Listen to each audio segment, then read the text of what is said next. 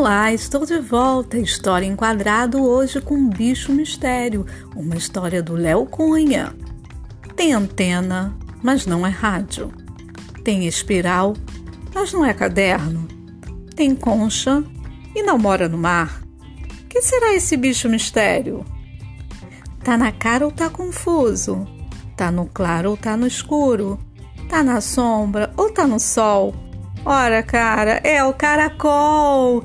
Que legal, né, gente? É tão bom ter rima, poesia, música, história. Vamos começar a semana assim e passar todos os dias com essa alegria. Aguardo vocês no meu próximo podcast História em Quadrado, sempre com você, para animar o seu dia, animar a sua tarde, animar a sua noite.